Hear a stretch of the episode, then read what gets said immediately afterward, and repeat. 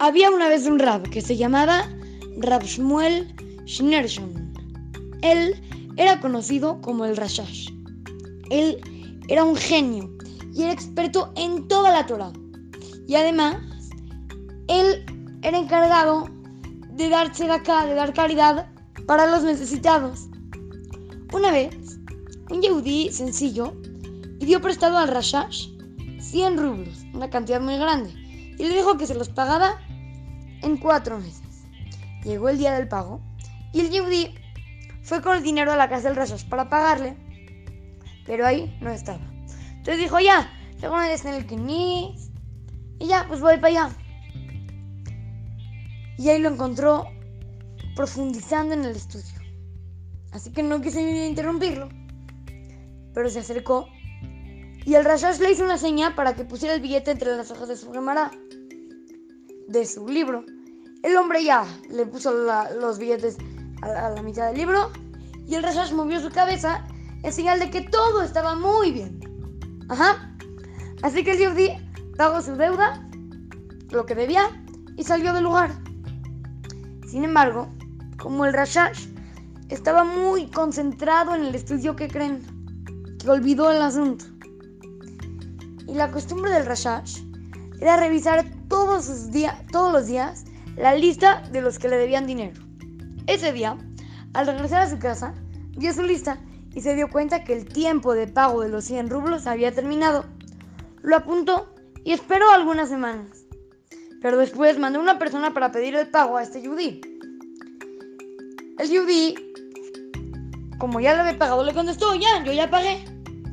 Y le contestó también de que ya lo vio en el Kinis y en la fecha de vida. El Rashash no recordó nada y pensó que el hombre estaba mintiendo y lo convocó a un juicio, a un tintora, acusándolo de que era un ratero. La noticia de que un yudí no quiso pagar su deuda corrió, corrió rápidamente por la ciudad. Ya, ahora toda la ciudad ya estaba enterada de que este yudí no pagaba lo que pedía prestado.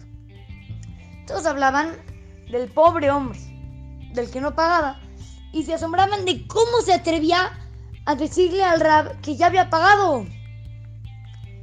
El hijo de este Yudi tuvo que irse a otra ciudad para vivir en otro lado por la vergüenza que, de que todos, ay, ahí está el hijo del que no paga y no sé qué y no sé cuánto.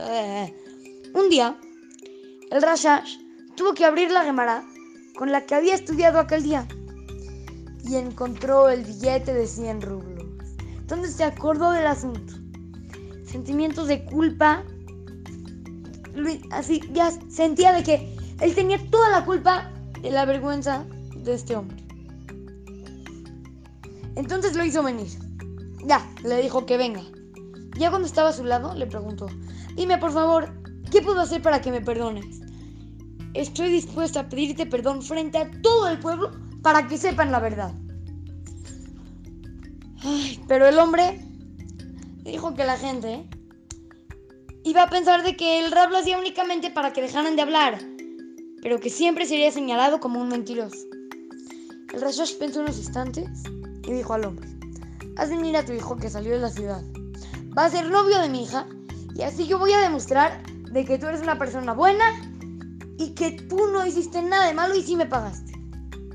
El hombre estaba asombradísimo, dijo, no, no, no, esto no puede ser.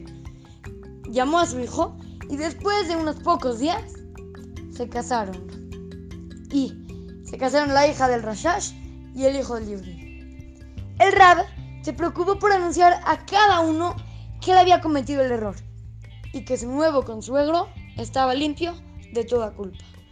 Nunca pensemos que alguien no está haciendo lo que nosotros creemos de, de que hizo algo mal, porque tal vez esta persona ya hizo algo bien y nosotros no nos dimos cuenta.